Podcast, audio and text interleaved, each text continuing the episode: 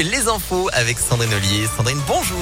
Bonjour Antonin, bonjour à tous. À la une, elles seront aussi dans la rue demain. Les infirmières scolaires ont rejoint l'appel à la grève qui s'annonce très suivi chez les enseignants. Les changements de protocole à l'école et la multiplication des cas poussent les professionnels à bout, d'après le syndicat SNICS FSU. Mais au-delà de la situation sanitaire, ce sont les conséquences de l'épidémie qui inquiètent les infirmières de l'éducation nationale.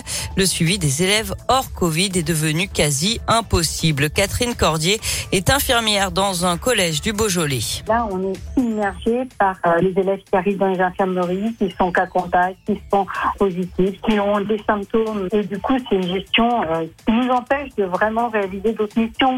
Et la santé des jeunes, elle est vraiment, vraiment préoccupante. Il y a tellement d'élèves qui arrivent à l'infirmerie du coup, automatiquement, il y a des choses qui ne se font plus. C'est dommageable parce que des fois, ben voilà, on voudrait passer une demi-heure avec un élève et puis on a 10 ou 20 qui attendent dehors. Donc, euh, il y a vraiment besoin que les choses soient mises à plat, l'école ouverte, bien sûr, mais à quel prix? Et les infirmières demandent plus de moyens humains, au moins un temps plein dans tous les établissements scolaires. Le syndicat demande aussi le versement d'une prime Covid en raison de leur charge de travail pendant la crise. Et puis 75% de grévistes et la moitié des écoles fermées demain. Ce sont les projections du syndicat SNUIPP pour la mobilisation de demain. Donc dans les écoles, les personnels de l'éducation demandent notamment une révision du protocole sanitaire. L'actualité, c'est aussi l'ouverture d'un centre de vaccination pour les enfants à Saint-Didier au Mont-d'Or, au nord de Lyon. Il ouvrira ses portes vendredi à 17h et proposera des doses de vaccins le mercredi, vendredi et samedi sur rendez-vous. Ça concerne les enfants de 5 à 11 ans. Un contrat historique pour Alstom. La compagnie publique norvégienne a commandé 200 trains régionaux à l'entreprise française.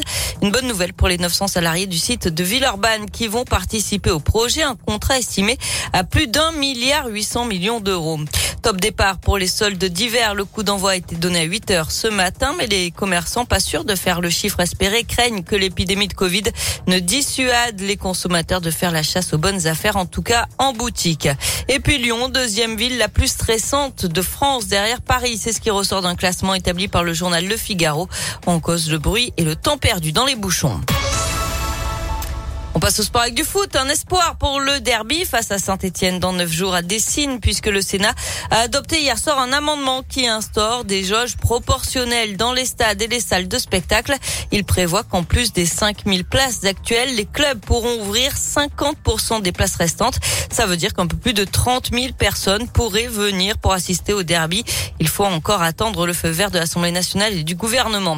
Enfin en tennis, le feuilleton Novak Djokovic continue. Le numéro 1 mondial a reconnu, je cite, avoir commis une erreur humaine, certainement pas délibérée, en déclarant à tort qu'il n'avait pas voyagé lors des 14 jours précédant son vol pour l'Australie. C'était pas lui, c'était son